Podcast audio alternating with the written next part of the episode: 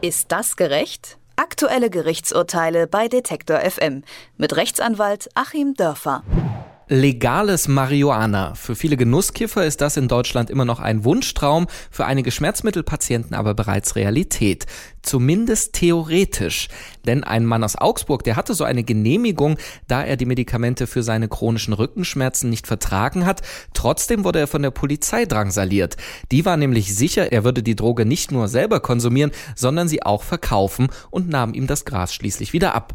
Nun ist der Mann infolge eines Sturzes an Organversagen gestorben. Die gewöhnlichen Schmerzmittel, die er eben nicht vertragen hat, hatten ihn schläfrig gemacht, sagt sein Arzt. Aber warum verfolgt die Polizei überhaupt Menschen, die legal Marihuana besitzen und konsumieren dürfen? Darüber sprechen wir in unserer Serie Ist das gerecht mit unserem Rechtsexperten Achim Dörfer und ich sage schönen guten Tag. Ja, guten Tag, Herr Hertel. Die Klage. Der Arzt des Mannes aus Augsburg, der vermutet ja, dass er überlebt hätte, wenn man ihm einfach sein Gras gelassen hätte. Es gab eine Erlaubnis von der Bundesopiumstelle, die dafür zuständig ist. Trotzdem wurde ihm das Gras abgenommen und das sogar ohne Durchsuchungsbefehl. Ist das überhaupt rechtens, was die Polizei da gemacht hat?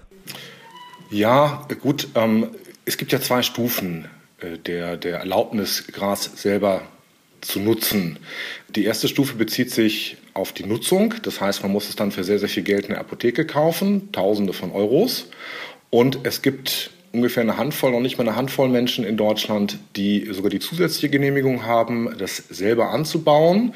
Das ist an sehr hohe Auflagen geknüpft. Man muss da wirklich einen Hochsicherheitstrakt zu Hause errichten. Und diese Genehmigung hatte der Mann nicht. Also formal durfte er es nicht selber anbauen.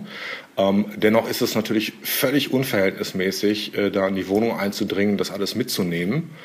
Und zu Recht äh, verweist ja auch die Polizeigewerkschaft zum Beispiel darauf, dass es eine Zumutung für die Polizei ist, hier eben Straftaten zu verfolgen, bei denen es eigentlich gar kein Opfer gibt.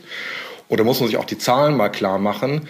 Ähm, in den letzten 30 Jahren ungefähr ist die Verfolgung von Marihuana-Konsum, Cannabiskonsum ähm, von ungefähr 60 auf 80 Prozent gestiegen, was den reinen Eigenkonsum angeht. Es werden also praktisch nur noch Leute im Eigenkonsum verfolgt, mit einem wahnsinnig hohen Polizeiaufwand. Das ist natürlich vollkommen unverhältnismäßig.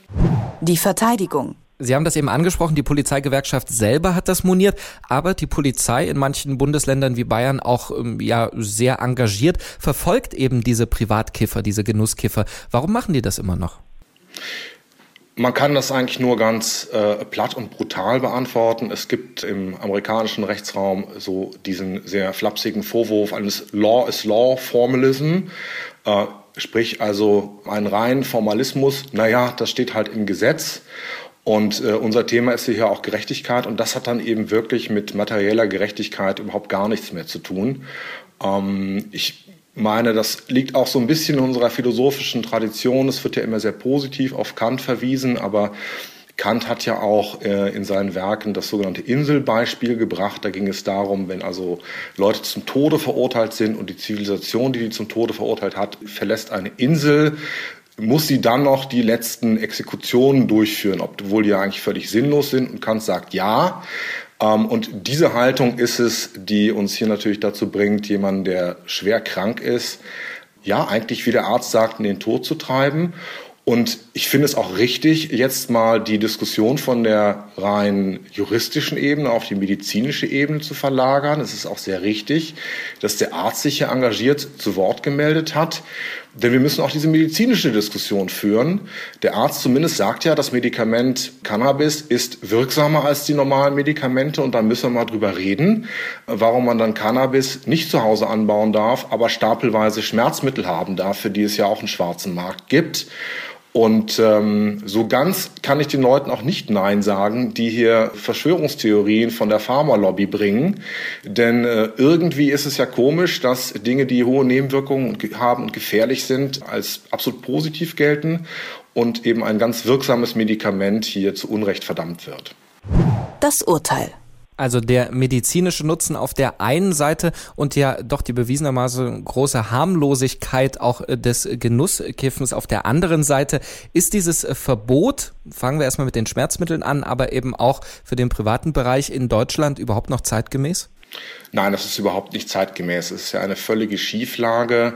Ähm, auch diejenigen, die auf die Gefährlichkeiten des Cannabiskonsums hinweisen, das sei eine Einstiegsdroge und so, diese ganzen Argumente ziehen doch überhaupt gar nicht bei Schmerzpatienten, ähm, als ob die losgehen würden und, und sich dann Koks besorgen, was ja gegen Schmerzen sicherlich nicht so gut hilft wie Cannabis. Ich habe es nicht ausprobiert.